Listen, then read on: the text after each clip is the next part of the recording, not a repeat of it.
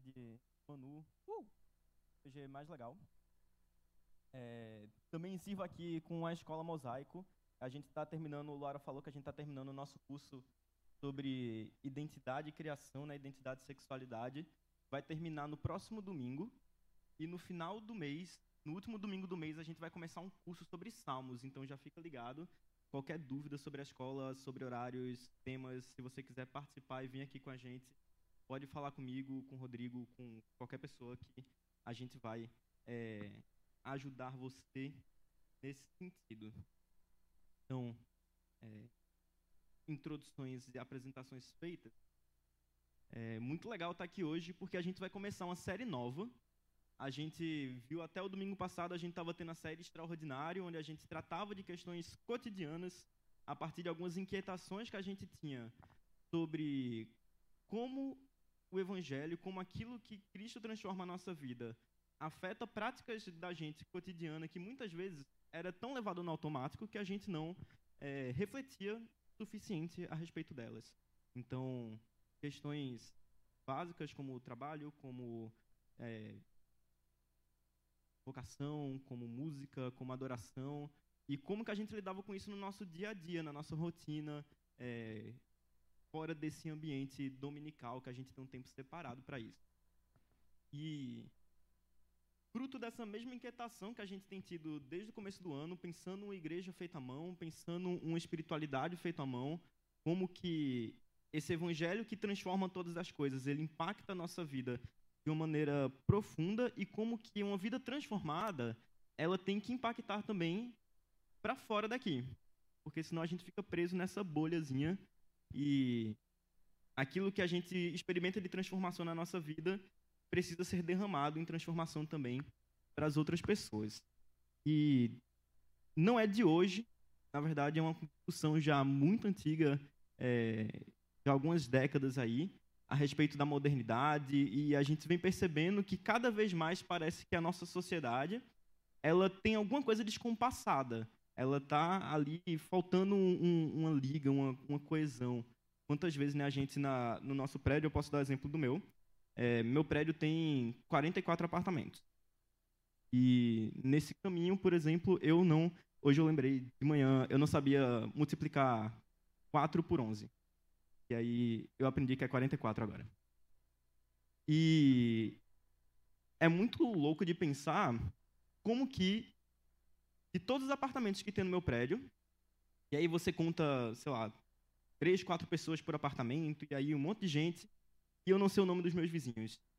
E muitas vezes eu vou para o trabalho, eu vou é, para um para um momento de lazer e eu não sei quem são as pessoas que estão próximas de mim, eu não me conecto com mais ninguém, eu vou ali sozinho, vou até esse lugar e volto e a gente vai percebendo que isso vai se estendendo por vários pontos, tanto na nossa vida local, no nosso trabalho, no nosso estudo, muitas vezes na nossa família até.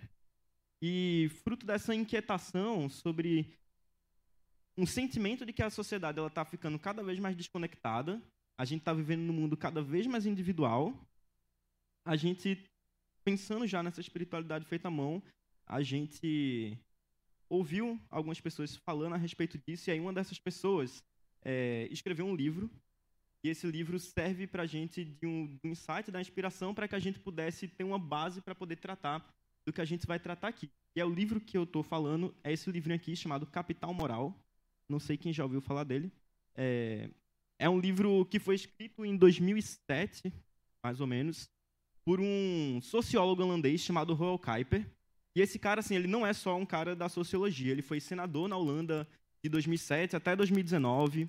Ele é professor universitário. Ele é uma pessoa que está nesse meio público, que está pensando políticas públicas, que está pensando essa vida em sociedade, essa vida em comunidade, em vários aspectos, tanto no aspecto acadêmico, no aspecto político, social.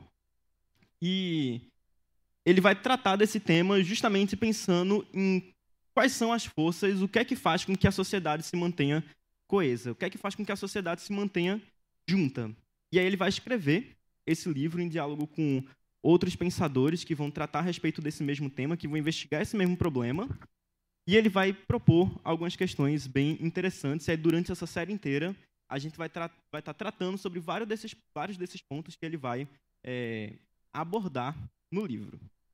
E aí, a gente vai começar hoje é, esse pensamento, né, entendendo que a nossa sociedade ela tem um anseio por uma virtude, ela tem um anseio por melhorar, por progredir, por se tornar cada vez mais melhor, mais melhor. Mas a gente se percebe no passar da história preso a vários vícios que impedem que essa sociedade ela avance de fato do jeito como ela esperava avançar. A gente empaca em momentos e situações que impedem que a gente consiga alcançar esse ideal desejado. E a gente se percebe cada vez mais na busca desse ideal, entrando dentro de um mundo que está desregulado. E aí hoje a gente vai falar exatamente sobre isso, sobre o mundo desregulado. E eu queria convidar você a abrir sua Bíblia lá em Gênesis 3. A gente vai ler um pouco esse relato, que é o relato da queda, é o relato de quando o ser humano peca e como que isso impacta a história da humanidade do começo até hoje. Gênesis 3, a gente vai ler o capítulo inteiro, ele é bem curtinho, e é uma história muito legal. A gente vai abordar alguns pontos dele.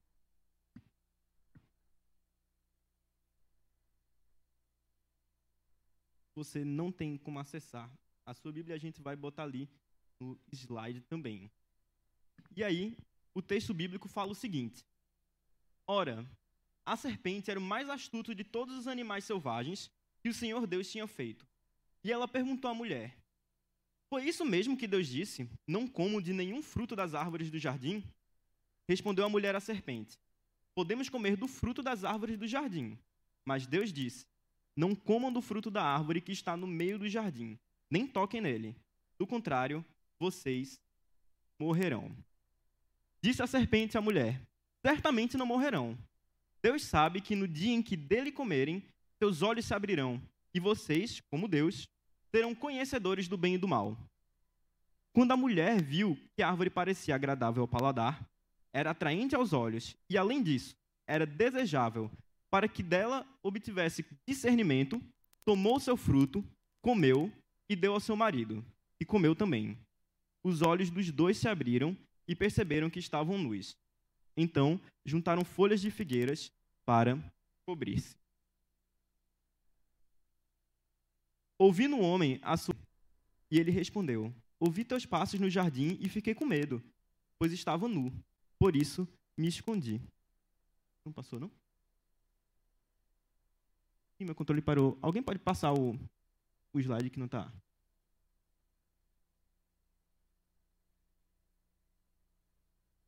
a gente vai seguindo enquanto ele não, não passa. Então, o homem respondeu a Deus: Ouvi teus passos no jardim e fiquei com medo, porque estava nu. Por isso, me escondi. E Deus perguntou: Quem disse que você estava nu? Você comeu do fruto da árvore, da qual eu proibi de comer? Disse o homem: Foi a mulher que me deste por companheira, que me deu fruto da árvore e eu comi. O Senhor Deus perguntou então à mulher: O que foi que você fez? E respondeu a mulher: A serpente me enganou e eu comi. Então o Senhor Deus declarou à serpente: Uma vez que você fez isso, maldita é você entre todos os rebanhos domésticos e entre todos os animais selvagens. Você, sobre o seu ventre, você rastejará, e pó comerá todos os dias da sua vida. Porém, inimizade entre você e a mulher, entre a sua descendência e o descendente dela. Este lhe ferirá a cabeça e você o ferirá o calcanhar. A mulher, ele declarou: Multiplicarei grandemente seu sofrimento na gravidez. Com sofrimento você dará luz a filhos. Seu desejo será para o seu marido e ele a dominará. E ao homem declarou: Visto que você deu ouvidos à sua mulher e comeu o fruto da árvore, da qual eu ordenei que você não comesse, maldita é a terra por sua causa. Com sofrimento, você se alimentará dela todos os dias da sua vida. Ela lhe dará espinhos e ervas daninhas, e você terá que se alimentar das plantas do campo. Com o suor do seu rosto, você comerá o seu pão, até que volte à terra, visto que dela foi tirado, porque você é pó e ao pó voltará. Adão deu à sua mulher o nome de Eva, pois ela seria mãe de toda a humanidade. O Senhor Deus fez roupas de pele e vestiu, vestiu com elas Adão e a sua mulher. Então disse o Senhor Deus: Agora o homem se tornou como um de nós, conhecendo o bem e o mal. Não deve, pois, não se deve, pois, permitir que ele tome também o fruto da árvore da vida e o coma e viva para sempre. Por isso, o Senhor Deus os mandou embora do jardim do Éden para cultivar o solo do qual fora tirado. Depois de expulsar o homem, colocou a leste do jardim do Éden querubins e uma espada flamejante que se movia, guardando o caminho para a árvore da vida. Feche seus olhos, abaixe sua cabeça, vamos orar nesse momento. Senhor Deus, nós te pedimos, Pai, nesse momento por discernimento, por sabedoria, Pai, em tratar de um, de um assunto que é tão caro para a gente, Pai, de entender o momento em que a gente se distancia de Ti, Pai, e os impactos que isso vai ter em toda a história, Pai, em toda a nossa vida, na totalidade daquilo que a gente é. Nós te agradecemos porque, apesar disso, o Senhor demonstra graça para conosco, Pai, e a gente pode encontrar no Teu Filho redenção. Nós te pedimos nesse momento para que a gente esteja com o coração aberto para poder ouvir aquilo que a tua palavra nos diz e entender aquilo que o Senhor quer que a gente faça diante. Te agradecemos, te pedimos nesse momento. Amém. Amém. Obrigado. E esse texto é um texto bem interessante porque ele está situado num momento em que Deus ele está fazendo a narrativa da criação de todas as coisas. Então, no primeiro e no segundo capítulo de Gênesis, a gente vai ter toda a descrição de Deus criando todas as coisas. Depois ele vai e cria o ser humano. A gente tem um capítulo dedicado à criação do ser humano, à relação que o ser humano vai ter com esse Deus que é criador. E esse capítulo ele rompe um processo que vinha acontecendo de uma criação que era harmônica, que estava junto com seu criador, de uma criação que Deus participava diretamente daquilo ali. O texto fala para gente que Deus vinha caminhar no jardim, na brisa da manhã, e a gente tem diálogos de Deus, Deus dando responsabilidade para o homem e para a mulher, construindo um relacionamento com eles, tudo aquilo ali em harmonia, em perfeição, até que nesse momento a gente tem a primeira tensão, a gente tem a primeira vez que o ser humano ele olha para Deus, ele se depara com uma questão essencial que a gente vai tratar daqui a pouco, e ele então rompe essa relação, ele se distancia desse Deus, ele desobedece aquilo que o Criador havia mandado ele fazer. E a gente tem então daí em diante toda a construção de uma narrativa que Deus ele vai incessantemente restaurando aquilo que foi desregulado nesse período. E nesse texto a gente vê um, um momento em que o ser humano ele perde as relações centrais que a gente tem para se entender enquanto ser humano. Quando a gente vê na, na, narrativa da criação, a gente pode perceber que o ser humano ele tem três relações que são essenciais. A gente é um ser feito para se relacionar com outras coisas. O próprio Deus é um Deus relacional. A gente crê na Trindade, que é uma junção, um Deus que ele é três, mas ele é um só, e ele se relaciona dentro desse, desse ciclo, e ele se relaciona com a gente também. E a gente, sendo feito a imagem e semelhança dele, também fomos criados para nos relacionar com todas essas coisas. E aí a gente vai ter três relações centrais para o ser humano. A gente vai ter a primeira relação, que é do ser humano com o seu Criador, aquele momento em que Deus cria o ser humano, coloca nele o fôlego da vida, ele coloca o ser humano ali para agir e ele dá suas responsabilidades para ele, ele começa a se relacionar com Deus. Logo em seguida, Deus cria outro ser humano, então a gente tem uma relação que ela é horizontal, a gente e o outro, a gente com outra pessoa, e a gente tem uma relação com nós mesmos, a gente entendendo quem nós somos, de onde viemos, para onde vamos. E nesse momento da narrativa, a gente vai ter uma crise na identidade, porque essas três relações que fundamentam o ser humano, elas vão ser desreguladas. O C.S. Lewis tem um livro chamado O Problema da Dor, onde ele vai tratar de, de vários aspectos. Ele foi escrito ali é, meados do século XX, perto das guerras mundiais, então era um, um assunto que era demandado de ser falado, a dor, o luto, o sofrimento. E aí ele vai escrever esse livro tratando disso, e ele vai trazer uma analogia bem interessante, que é o ser humano se entendendo enquanto um ser, ser indivíduo específico. Ele vai falar aqui, para a gente se entender autoconsciente, para a gente se entender que a gente é a gente, a gente precisa encarar três, três figuras, três é, dinâmicas de relacionamento. A primeira delas é a gente entender que eu existo e tem um ambiente que ele é diferente de mim. Ele é objetivo, ele existe de verdade. Eu posso tocar nele, eu posso interagir com ele. Por exemplo, a gente está aqui num salão e eu consigo interagir com essa mesa, eu consigo interagir com esse livro. Eu sei que esse livro não sou eu, eu sei que esse livro não é quem eu sou e eu consigo interagir com essa região. Outra relação que a gente tem é eu com o próximo. Então, por exemplo, a gente tem Titunda tá ali, eu olho para ele, eu vejo que ele é parecido comigo, mas ele não sou eu.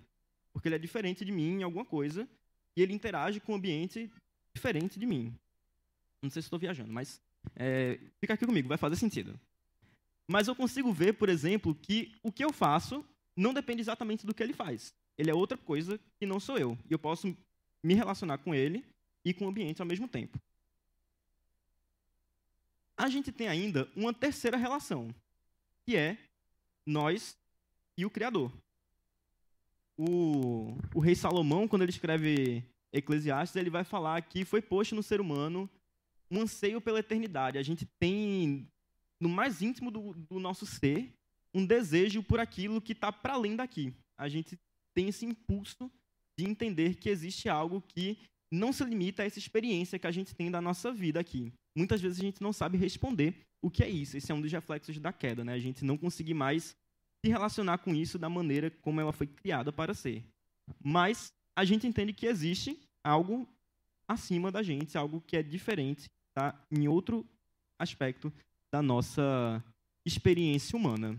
E nesse momento, antes da queda, a gente tem isso funcionando em harmonia. Então, o ser humano, o homem e a mulher criados naquele momento, eles trabalham em conjunto eles sabem quem eles são, eles sabem qual é a sua função, o que é que eles fazem, de onde é que eles vieram, quem os criou. Eles cumprem o seu propósito de maneira plena e eles se relacionam pessoalmente com o Criador.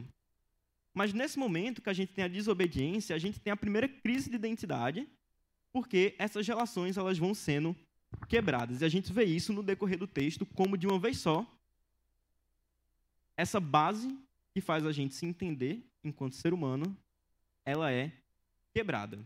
Então, a primeira relação que é rompida é a relação eu e Deus.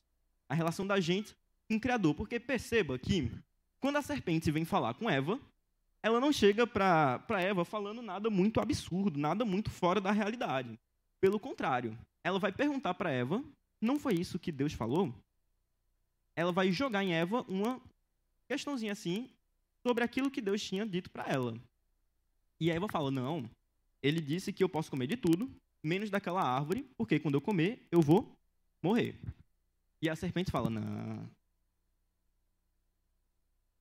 Ele disse isso porque ele sabe que quando você comer, você vai se tornar igual a ele. Essa virada de jogo que, que vai acontecer nesse momento vai fazer com que Eva perceba que, se ela comer o fruto, ela ganha o discernimento. E ela vai se sentir na posição de ser igual a Deus. Então a primeira relação que é rompida é a relação eu e Deus. Porque o ser humano que se entendia antes como sendo algo diferente desse Deus que o criou, vai aspirar agora a ser igual a ele. E aí vai tomar o passo de tomar a sua própria decisão. E aí quando a gente se encontra nesse, nesse momento, a gente vai retomar essa questão mais para frente, mas uh, o ser humano ele está sempre diante de uma questão, de uma pergunta amar a Deus mais do que a mim mesmo ou amar a mim mesmo mais do que a Deus? Quando Eva se depara com essa questão, a pergunta era amar a Deus mais do que a mim mesmo e obedecer aquilo que ele mandou ou amar a mim mesmo e aspirar a ser igual a Deus e comer daquele fruto que ele disse para eu não comer. Então ela come, ela dá para o seu marido comer do fruto também, e os dois então são têm seus olhos descobertos, seus olhos abertos, e eles se percebem como discernidores agora daquilo que é bom e daquilo que é mal. Isso gera uma crise de identidade fundamental, porque agora o ser humano, que era diferente de Deus, quer ser igual a ele. E isso vai acontecendo em, coisas, a gente vai percebendo que isso vai desregulando essas relações conforme o texto vai passando e a gente vai vendo como eles vão lidando com isso. Porque o primeiro ponto é que eles vão perceber que eles estão nus. E aí, a nudez escancara para o ser humano essa crise primeira, porque até aqui eles vinham se relacionando com Deus de maneira constante, de maneira profunda, e quando eles têm os seus olhos abertos, eles sentem vergonha. E a nudez faz com que essa vergonha faça com que eles se cubram. Primeiro, eles tomam esse movimento de colher folhas de figueira e se cobrir. Essa percepção que eles têm deles mesmos já altera também a segunda relação, que é a relação Deus, aliás, eu e o outro. Porque antes eles se viam como iguais e agora eles se enxergam como diferentes. A nudez faz com que eles se olhem e não se reconheçam mais naquilo que Deus criou. E também a terceira relação, que é Deus e eu mesmo. Eu e eu mesmo, na verdade. Que é, é olhar para si e não se ver mais naquilo que foi o propósito que Deus criou a gente. Então a nudez faz com que a percepção que a gente tem de Deus seja maculada, porque agora a gente tem vergonha. Agora, diferente daquilo que a gente se via antes desse momento de queda e também do outro. A gente vai vendo que o texto vai progredindo em que é, essas relações vão sendo pouco a pouco desreguladas. O segundo movimento que a gente vai ter, além da percepção de que além da percepção de que a gente está nu, é fugir.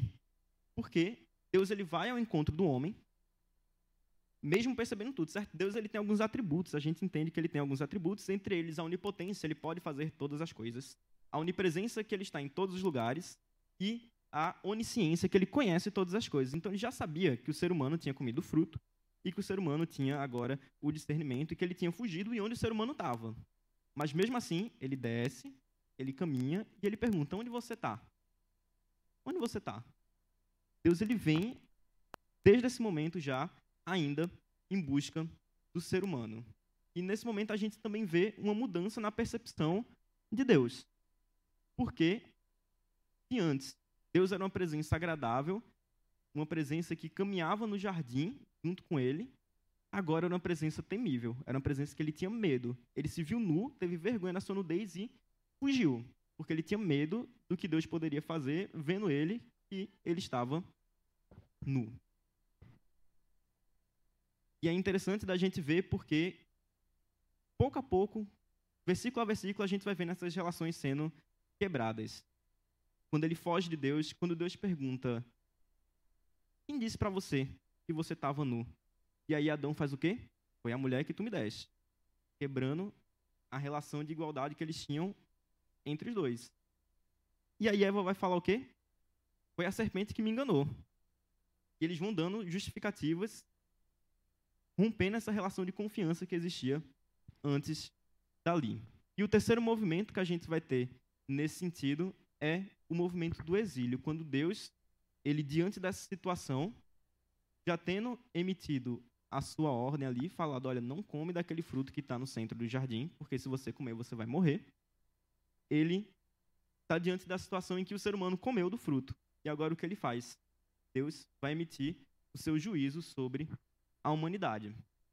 E esse texto é muito bonito porque, apesar de ser um texto curto, e que é uma história que começa de uma maneira trágica, que é o ser humano desobedecendo a Deus, e ele vai sendo empurrado até a, o exílio do jardim, ele também é uma história que ela não termina nesse ponto.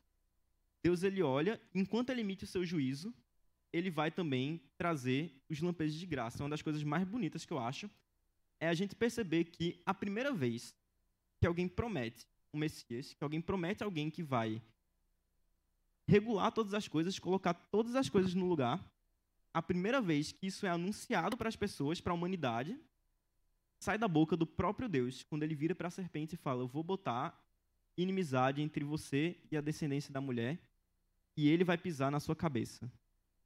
O próprio Deus promete nesse momento que ele vai botar as coisas que foram tiradas do lugar de volta no seu lugar. Não apenas isso, mas também a gente vai ver lá no versículo 21 que Deus ele mantém a sua ordem, ele mantém a sua direção na criação. O propósito pelo qual as coisas foram criadas e aquilo que ele fala, ele cumpre. Então, a gente vê que existe não só um passo de misericórdia, uma profecia de que ele iria mandar alguém para regular tudo, como também ele provê para o ser humano a solução para o problema que o ser humano se colocou. Porque o ser humano, quando peca, quando ele come do fruto que Deus disse que se ele comesse ele ia morrer, Deus não extermina a humanidade naquele momento. Ele não faz todo mundo desaparecer. Ele vai, mantém eles ali naquele espaço, e ele vai oferecer, então, é, alguns teólogos vão falar que esse também é o primeiro momento em que a gente tem um, o sacrifício em favor de alguém sendo estabelecido, porque o próprio Deus vai pegar o ser humano que estava vestido em folhas de figueira, ele vai tirar a pele de um animal e vai cobrir o ser humano, antecipando já aquilo que seria a vinda do cordeiro que seria morto e que a gente teria as nossas vestes então limpas pelo seu sangue, já anunciado desde o Éden, sendo cumprido na pessoa de Cristo. Existe um preço para ser pago com sangue e Deus ele traz um sinal de graça. Ele provê para a humanidade, naquele momento, a vestimenta necessária, ele provê aquilo que o ser humano estava carente e ele, então, promete uma redenção completa todas as coisas. O ser humano, então, é expulso do jardim e agora o ser humano caído iria viver em um mundo caído. Um ser humano desregulado estava fadado a peregrinar, a vagar no mundo desregulado. E a gente enxerga isso em todos os aspectos da criação. E é interessante da gente pensar, porque eu não sei quem aqui teve uma infância na igreja, eu tive. E eu não sei contar quantas vezes em escola de EBD, em culto de adolescentes, e, enfim, durante toda a minha vida, eu não ouvi essa história de Adão e Eva, que o ser humano pecou e que a gente se afastou de Deus. E por muitos e muitos anos, isso era uma coisa muito subjetiva, assim, muito etérea, assim, estava pairando no ar, e eu não via isso de maneira concreta. Como assim? A criação anseia pela revelação dos filhos de Deus. Como assim a natureza sofre um pecado? Como assim isso impacta a totalidade da minha vida. Eu entendia, de certa maneira, isso me impactava, porque eu sabia que eu fazia coisas erradas, mas eu não entendia como que isso afetava todo mundo. E a gente escuta essa história vez após outra, vez após outra, vez após outra, e a gente não. Muitas vezes a gente não consegue se conectar com ela e entender o seu reflexo nos dias atuais. E aí, quando a gente olha para o problema da sociedade atual. Não está passando ainda. Camila, tu pode passar, por favor? Obrigado, Camila. Que é entender que existe uma crise na nossa sociedade hoje. E ela é perceptível para a gente. Por quê? É, vou fazer uma pergunta. Tenta imaginar as coisas há uns 10 anos atrás e hoje. Quem aqui acha que o mundo melhorou significativamente de 10 anos para cá? Que as coisas estão mais legais, que a violência diminuiu, que as situações estão mais justas. Alguém acha que as coisas melhoraram, assim, geral no mundo, certo? É muito doido de pensar que a gente vê uma sociedade que cada vez avança mais tecnologicamente. Quando a gente pensa no trabalho, por exemplo, é, eu sou professor de história, então eu tenho que passar, muitas vezes, é, ensinar a Revolução Industrial, é, as várias revoluções que vão ter desde o século 17, 18, até os tempos atuais e como que isso vai alterando. E é muito bizarro parar para pensar que quando a gente fala sobre isso na escola, a expectativa das pessoas era que quanto mais a gente conseguisse automatizar as coisas, menos a gente trabalhasse. E é impressionante perceber que a nossa sociedade, cada vez mais avançada nesse sentido, a gente ainda se sente cansado e sem tempo para fazer nada, cada vez mais sem tempo, cada vez mais ocupados, apesar de é, dessas facilidades que a gente vai tendo na nossa vida. E aí, o Royal Kuiper, que foi o cara que escreveu esse livro, ele vai fazer um diagnóstico muito interessante a respeito disso. A gente estudou no curso de, de sexualidade, a gente fez uma breve história, um breve panorama das filosofias ocidentais. E aí, quem tiver mais interesse em saber a respeito disso, pode procurar Ian. Tá? Ali ele vai lhe responder de uma maneira muito inteligente. Mas é interessante da gente ver que existe nesse período em que a nossa sociedade vai sendo construída como a gente entende hoje, a sociedade ocidental, principalmente, em que você tem uma expectativa otimista quanto ao futuro. O ser humano, com a sua racionalidade, começa a pensar: olha, a gente agora se desvencilhou desses ideais é, teocráticos da igreja e a nossa racionalidade agora, a gente é capaz de entender os mistérios do universo, a gente entende como o cosmos funciona, a gente entende as forças e as leis da física, a gente consegue avançar tecnologicamente, a gente consegue pensar o ser humano, entender completamente o ser humano, e a partir disso, a gente consegue ir cada vez mais progredindo até a gente chegar numa sociedade perfeita. A gente consegue ir numa direção guiados pela nossa razão que vai levar a gente para uma sociedade ideal, perfeita, em que todos os problemas da humanidade vão ser anulados, vão ser terminados, vão encontrar o seu fim dentro do nosso horizonte temporal. E a gente tem uma virada de jogo ali no século XX, porque vão acontecer alguns eventos em cadeia que vão quebrar essa expectativa otimista com o futuro. A gente vai ter uma construção desse, desse otimismo crescente até que irrompem as guerras mundiais e a gente tem é, no Ocidente um grande trauma a respeito de onde aquilo levou o ser humano, porque se esperava que uma coisa dessa não poderia acontecer de jeito nenhum.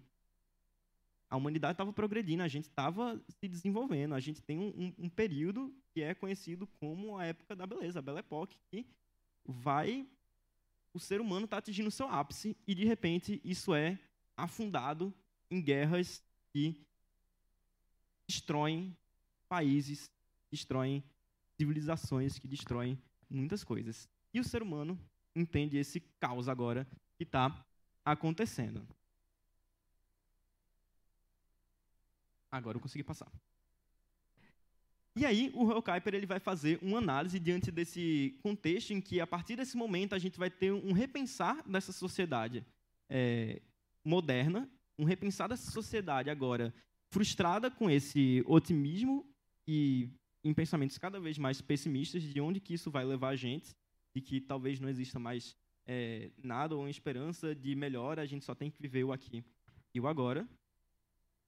E dentro dessas discussões a gente vai ter vários autores que vão falar disso. A gente vai ter o Bauman, que vai falar sobre uma sociedade líquida, que os laços sociais, as relações sociais são cada vez mais vagas, cada vez mais dispersas. A gente vai ter a Hannah Arendt, que vai falar sobre a banalidade do mal e como a gente, como sociedade, vai aceitando cada vez de maneira mais natural coisas que são bizarras e horríveis.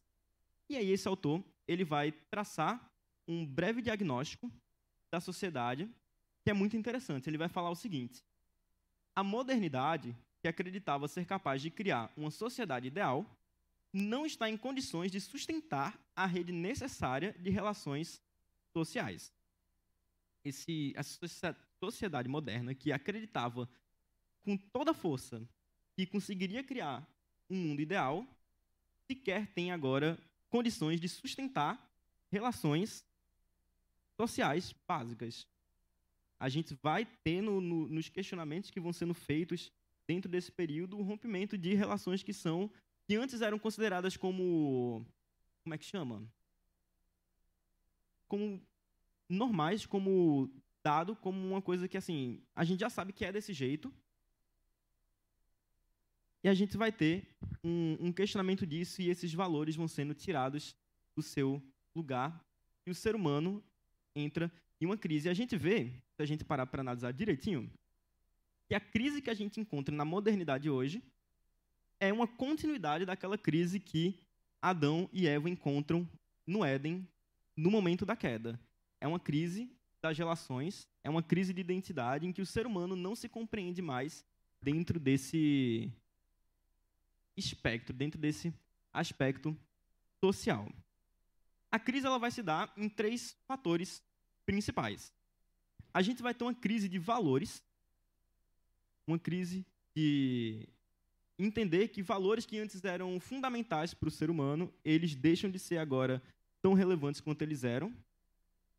Uma crise de confiança, em que o ser humano cada vez mais se isola em si mesmo, cada vez mais não confia no próximo, não confia nas instituições, não confia mais em. E eu não digo nem instituição social, mas instituição, por exemplo, a família, é, redes comunitárias.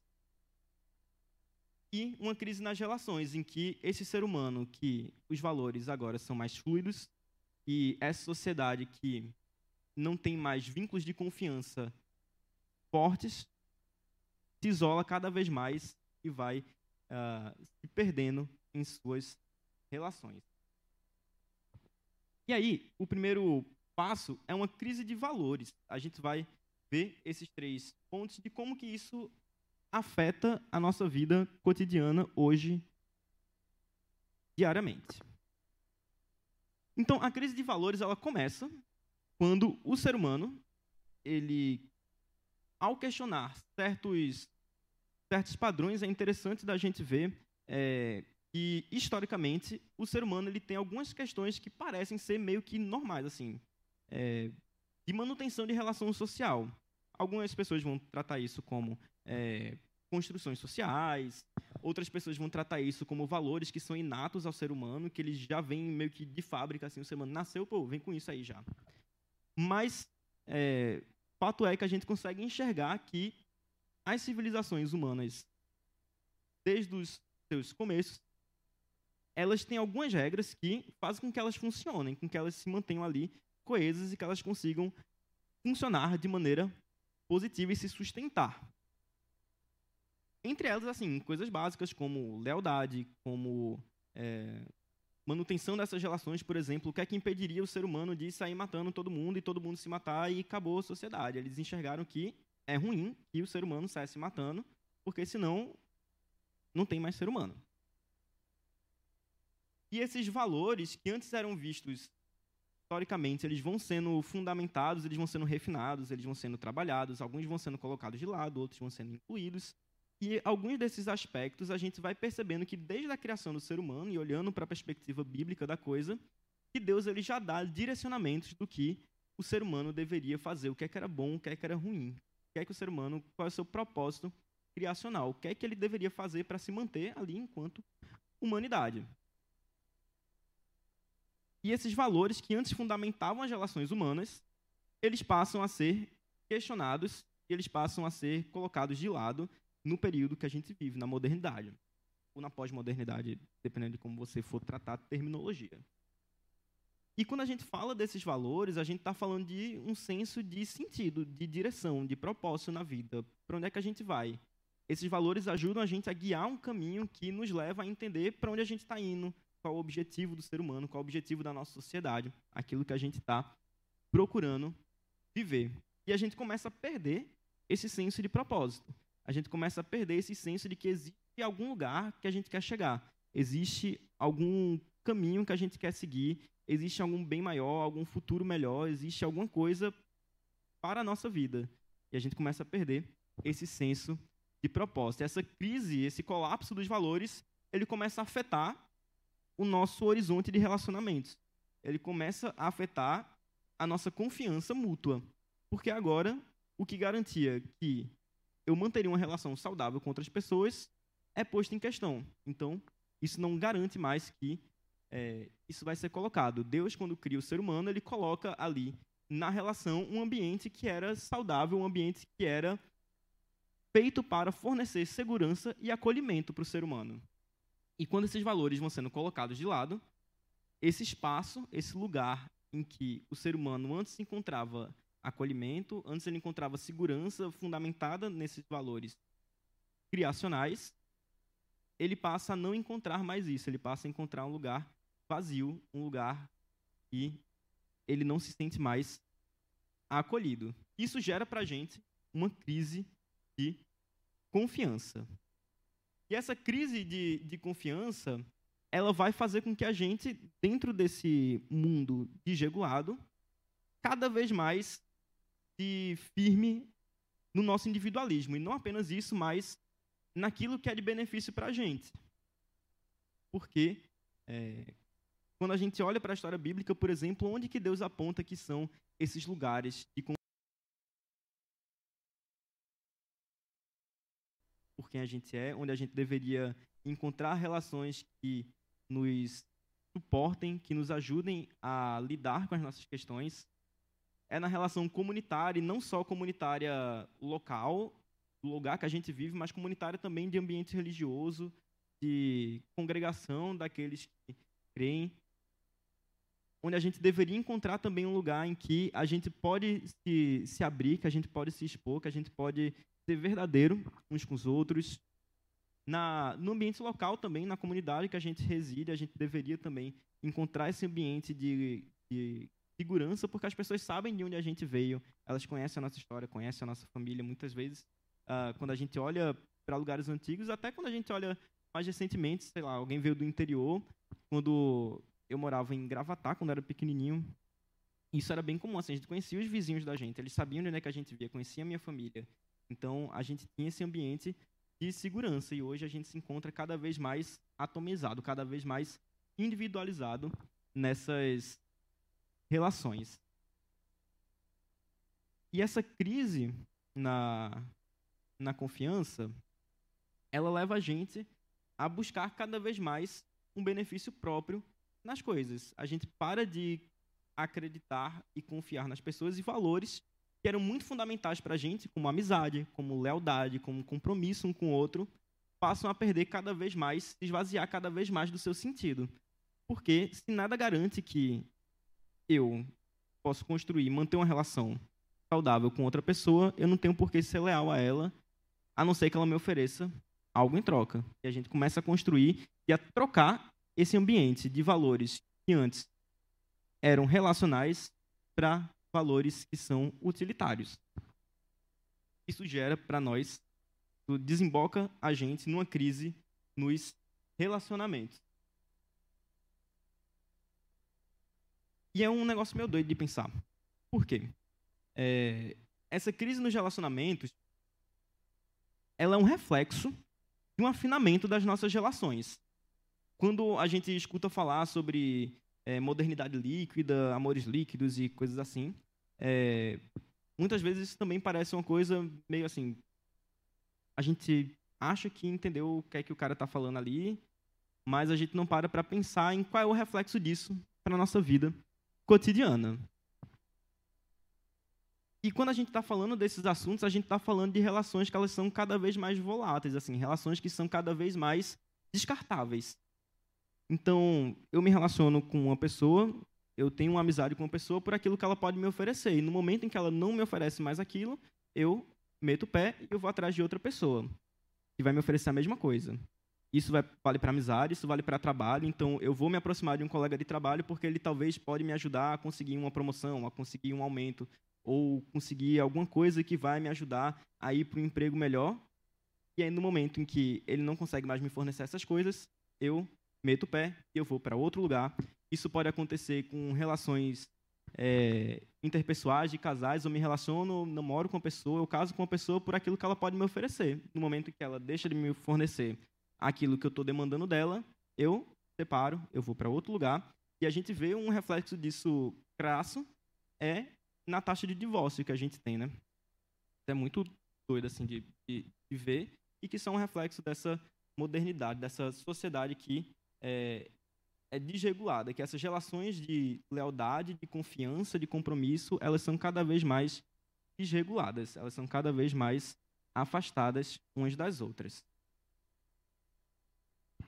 E a gente vai para uma experiência humana que é muito normal, assim.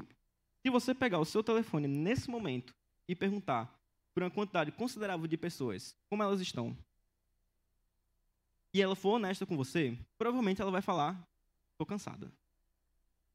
Ou tô, tô exausta, não, não consigo assim, não, não tá legal. Ninguém tá bem, parece que toda vez que você vai falar com alguém, no fundo, no fundo, tá todo mundo meio cansado, todo mundo meio exausto das coisas e sem ter mais o que fazer. E é um contraste muito crasso quando a gente olha uma sociedade em que você tem cada vez mais pessoas que se sentem realizadas profissionalmente, bem-sucedidas, que vão com tudo e buscam conseguir tudo aquilo que elas querem, mas quando elas chegam nesse lugar, elas se sentem solitárias, elas se sentem sozinhas, elas se sentem cansadas porque elas despenderam todo o esforço delas em conseguir aquilo e agora que elas conseguiram, elas não têm mais o que fazer porque agora elas vão querer mais depois daquilo. E como que isso afeta as nossas relações? Porque é, isso vai fazendo com que a gente, nesse caminho de buscar apenas satisfazer aquelas que são as nossas necessidades individuais, a gente vai passando por cima das pessoas, vai passando por elas é, sem pensar duas vezes. E mais além do que isso, quando a gente começa nesse pensamento de eu construo a minha história, eu construo o meu destino, eu vou atrás daquilo que eu consigo e eu vou fazer de tudo para conseguir alcançar os meus objetivos, porque eu, no meu esforço, eu, na minha capacidade individual, vou conseguir alcançar tudo isso. Deus sai de cena. Porque se eu consigo tudo a partir do meu esforço, não tem para que ter um Deus. Ele não faz diferença na minha vida, porque eu consigo fazer todas as coisas. E a gente começa a ver um reflexo da crise lá do Gênesis do ser humano que quer ser igual a Deus, ele toma as rédeas desse destino e ele entra dentro dessa dentro dessa crise novamente. Depois do, do Éden, a gente vive num mundo que ele é desregulado. A nossa percepção do outro, a nossa percepção da gente, porque percebe como isso aqui vai, assim, se você vai cavando, você vai entrando cada vez mais fundo no buraco que é, primeiro, a gente percebe nesse movimento da sociedade que vai se individualizando, de que as nossas relações passam a ser utilitárias. Eu não me relaciono mais pela relação, porque eu fui criado para me relacionar com outra pessoa, mas por aquilo que ela pode me oferecer. Então, a gente tem a crise lá do eu com o outro. E eu construo meu destino, eu não preciso de Deus. Deus é só aquela coisa que está eteramente, se é que eu acredito que existe um Deus. Então rompe a nossa relação vertical com o Criador. E se a gente toma as rédeas do nosso destino, agora cabe a mim responder quem sou eu, de onde eu vim, para onde eu vou. E quantas vezes a gente não entra nessa crise de quem sou eu? Quando a gente para para se perguntar e a gente não acha nenhuma resposta a respeito disso. A nossa percepção de Deus, do outro e de nós mesmos é, é desregulada nesse mundo que é desregulada. E assim como Adão e Eva, lá no momento em que eles comem do fruto, eles respondem à pergunta: amar a Deus mais do que a nós mesmos, ou a nós mesmos mais do que a Deus, a gente encara essa pergunta todos os dias em todas as coisas que a gente faz. Toda decisão que a gente toma, seja ela grande ou pequena, ela está imbuída dessa pergunta de o que eu estou fazendo é amar a Deus mais do que a mim mesmo ou amar a mim mesmo mais do que a Deus a gente está sempre respondendo diariamente a essa questão, a essa pergunta. E quantas vezes eu não me enxergo respondendo essa pergunta, mesmo que inconscientemente, de amar a mim mesmo mais do que a Deus?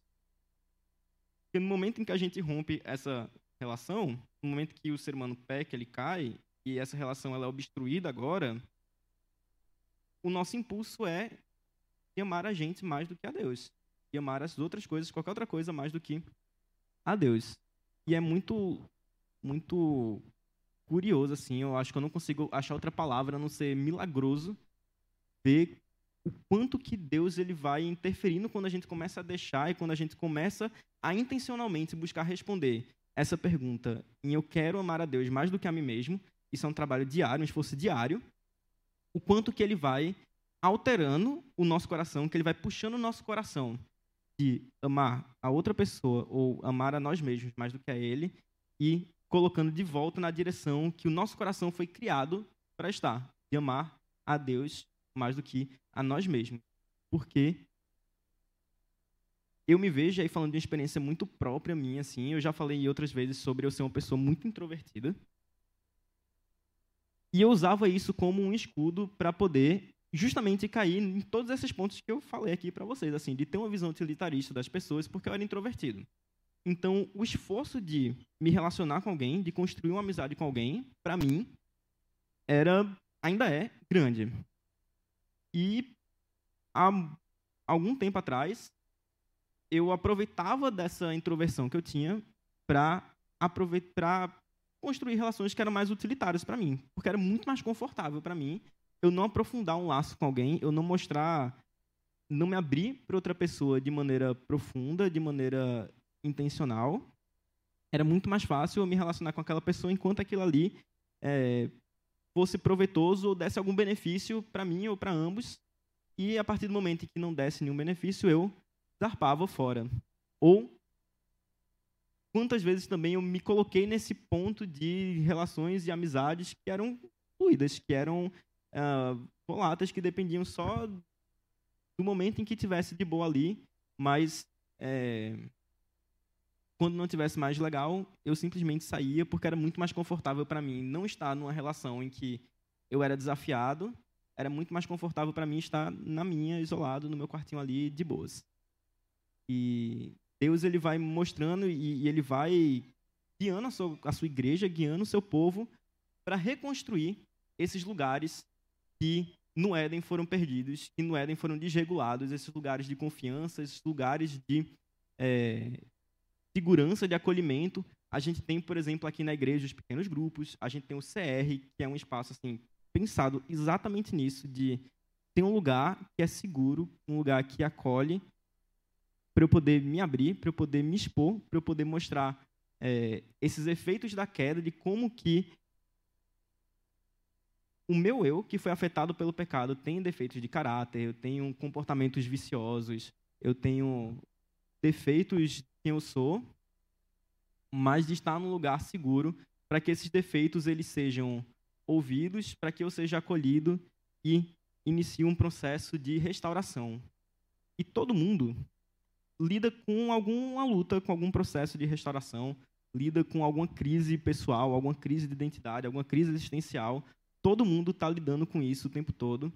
E encontrar esses lugares e, e ver um Deus que provê esses lugares para a gente é milagroso. Tem outra palavra para responder essa questão, porque não apenas ele provê esse lugar, mas Deus ele também resolve completamente a nossa crise de identidade. Quando a gente lê lá no, no Gênesis, no capítulo 3, no verso 15, que ele promete, ele diz para a serpente que a descendência da mulher vai pisar sua cabeça, quando ele dá a vestimenta, ele provê para o ser humano as roupas que são necessárias ali para ele, ele cobre o ser humano na sua vergonha, ele começa ali o seu processo de resolver a nossa a nossa crise. E esse lugar que ele vai reconstruindo, que ele vai restaurando, é justamente o lugar em que antes Adão e Eva, quando se percebem nus, quando eles olham para a sua nudez daquilo que eles são, eles fogem de vergonha. Agora é um lugar que a gente pode, olhando para a nossa própria nudez, encontrar um acolhimento e um Deus que provê para a gente, mesmo nesse momento. É um Deus que ele vai na nossa direção, é um Deus que pergunta onde a gente está. É um Deus que vai e caminha com a gente durante a tarde, ele vai e se relaciona com a gente, mesmo no nosso momento de vergonha, ele está lá e ele busca a nossa presença, ele quer estar tá num relacionamento conosco. E Deus ele resolve a nossa a nossa crise de um jeito muito bonito. O texto lá de Paulo aos Filipenses, se você quiser abrir é, Filipenses capítulo 2, a gente vai ler do verso 5. É um texto bem conhecido, é um texto bem uh, utilizado mas que ele mostra como Deus ele vai resolvendo o nosso problema de uma maneira linda, perfeita. Paulo fala assim. Ah, e perceba aqui um paralelo, certo? Quando a gente olha lá para o Gênesis, o que é que a serpente fala para a mulher? Se você comer desse fruto, você vai ser igual a Deus. E a mulher, acreditando que comendo do fruto seria igual a Deus, ela vai lá e come do fruto. E aí perceba o paralelo que isso tem com a fala de Paulo lá aos Filipenses. Ele vai falar o seguinte: Seja a atitude de vocês a mesma de Cristo Jesus, que, embora sendo Deus, não considerou ser igual a Deus algo a que deveria apegar-se, mas esvaziou-se de si mesmo, vindo a ser servo, tornando-se semelhante aos homens, e sendo encontrado em forma humana, humilhou-se a si mesmo e foi obediente até a morte, e morte de cruz. Por isso, Deus o exaltou à mais alta posição e lhe deu o um nome que está acima de todo nome, para que ao nome de Jesus se dobre todo o joelho nos céus, na terra e debaixo da terra, e toda língua confesse que Jesus Cristo é o Senhor, para a glória de Deus Pai. No Éden, o ser humano, querendo ser igual a Deus,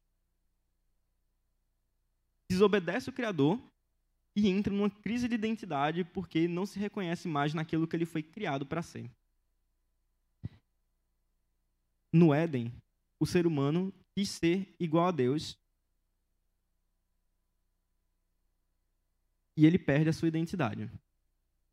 Em Cristo, ele mesmo sendo o próprio Deus, não acha que ser o próprio Deus é algo que ele deveria se apegar, ele se esvazia dessa divindade. Ele se esvazia daquilo que ele é, da sua identidade, se entrega, e a partir dessa entrega, ele reconcilia a nossa identidade perdida lá atrás. A partir dessa entrega, ele começa a regular e botar todas as coisas de volta no seu lugar. Ele começa a reconciliar consigo todas as coisas através do seu amor, do seu sangue, do seu sacrifício. Em Cristo, a gente recupera as relações que a gente perdeu, a identidade que a gente perdeu, e a gente reencontra quem nós somos. E ele nos chama para, nesse tempo, a gente viver numa antecipação daquele reino que vai vir. Porque a gente é chamado para viver segundo essa nova realidade que é construída aqui. Uma realidade em que nós temos a nossa identidade recuperada, que as nossas relações com o outro são recuperadas, isso desemboca em como a gente se relaciona com o outro, não mais de maneira utilitária, não mais de maneira é,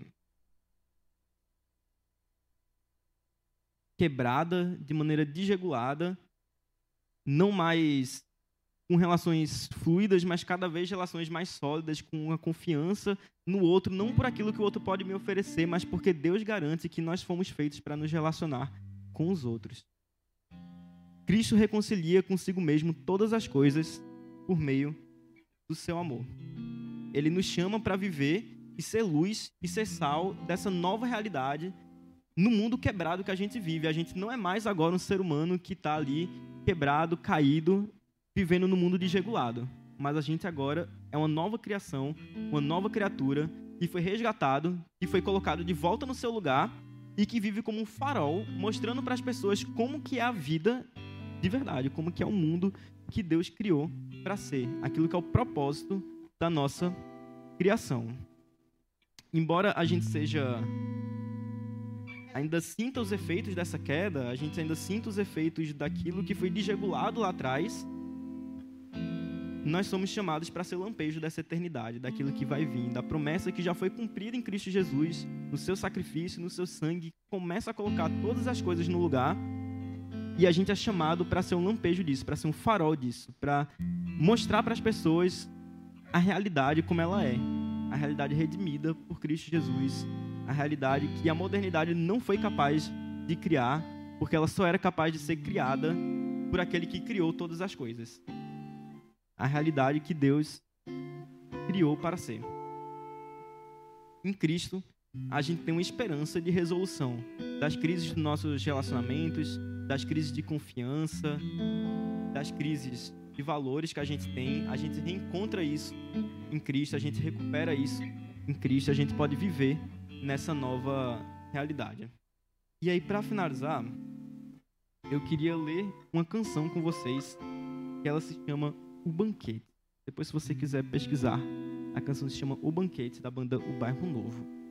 Mas ela é uma canção muito bonita e que ela trata justamente desse tema. E ela diz o seguinte: Tudo começou ao receber um banquete no jardim. Antes de nada eu fazer, já tu amavas a mim. Ainda recebendo de tudo, foi do fruto que eu quis tomar. Ser livre de alma desnuda não era o bastante para saciar. Minha fome era de ser maior. Eu quis a outra imagem me remoldar. Agora só comeria o meu suor, mas virei especialista em tomar. Tomei vidas, tomei amores, tomei terras, busquei esplendores, tomei salvações, tomei verdades, inventei jardins de areia para matar as minhas saudades. E tive eterna fome. Mendiguei a alma por resto. Vendi até meu nome. Me tornei o que detesto. Tu levantou meu rosto. Não podia acreditar. Implorei das migalhas o gosto, mas o pão veio dar. Prometeu que sempre o dividiria. Anunciou um reino sem famintos. A mesa, todos um lugar teria. Reviverá os jardins extintos. Te pisaram, mas eras caminho. Te mataram, mas da vida és o ninho. Quando foi rasgado, entendi. Tu eras o meu pão. Gritaram, te ceifei, te moí. Estavas em minha mão. Te divido aos famintos canto sobre um banquete de um reino de distintos. Toda mesa é um lembrete. Tu és o banquete. Tu és o banquete. Tu és o banquete. Nós somos chamados para viver nessa realidade em que o Deus que criou todas as coisas e que a gente se distanciou dele provê para a gente o pão, quando a gente implora as migalhas, ele oferece para a gente um banquete. E o banquete foi seu filho numa cruz, derramando seu sangue para nos limpar e reconectar a gente com aquilo que era o propósito da nossa criação. E aí a gente pode viver agora numa vida que essas relações fundamentais do ser humano, elas são resolvidas. Que a gente se coloca diante de Deus confiando na sua vontade, que a gente se relaciona com os outros pela relação que nós fomos criados para ter, e não por aquilo que eles podem nos oferecer. E que eu entendo quem eu sou, porque quem diz isso é quem me criou para ser. E agora a gente pode viver num mundo sem distintos, num mundo sem famintos, e todos podem ter um lugar nessa mesa, acolhidos em segurança, acolhidos em amor, porque Ele é o banquete. Ele é o nosso banquete. Senhor Deus, nós te agradecemos, Pai, nesse momento, nós te louvamos porque tu entregou, Pai, teu filho, porque apesar de todo esforço que o ser humano fez durante toda a história para se distanciar de ti, Pai, para criar uma nova realidade distante daquilo que, que o Senhor planejou, apesar de tudo que a gente pode fazer, Pai, o Senhor ainda vai na nossa direção, o Senhor ainda pergunta onde você está o Senhor provê para a gente vestes para cobrir a nossa nudez, Pai, até que quando o dia chegar, a gente seja revestido do sangue do Teu Filho, Pai, que a gente não precise mais esconder. Nós te agradecemos porque o Teu Filho veio, porque Ele cumpriu a promessa que foi feita lá no Éden. E a partir desse cumprimento, Pai, a gente tem de volta a regulação de todas as coisas que foram quebradas, que foram rompidas, que foram desfeitas nesse, nesse processo, Pai. A gente pode viver uma vida plena, nova e segundo o teu propósito, Pai. Que tu tem colocado a tua casa em ordem, tu tem colocado cada coisa no seu lugar. E somos gratos porque a gente é chamado a participar disso e ser luz, Pai, mostrando que é a realidade de fato, Pai, mostrando que pode ser diferente, que a gente pode ser um lampejo dessa eternidade, que a gente pode ser é, um farol, Pai, que mostra para as pessoas a harmonia da tua criação do jeito que o Senhor criou ela para ser, Pai. Não esse mundo desregulado que a gente vive hoje que a gente ainda habita nele. Teu filho falou que a gente não é daqui, mas que a gente vive aqui e pede para que a gente seja cuidado aqui. E a gente sabe que o nosso papel é de servir como farol, Pai, é de derramar essa transformação que foi feita na nossa vida, na vida de outras pessoas. Nós te louvamos, te agradecemos por isso, Pai. Jesus.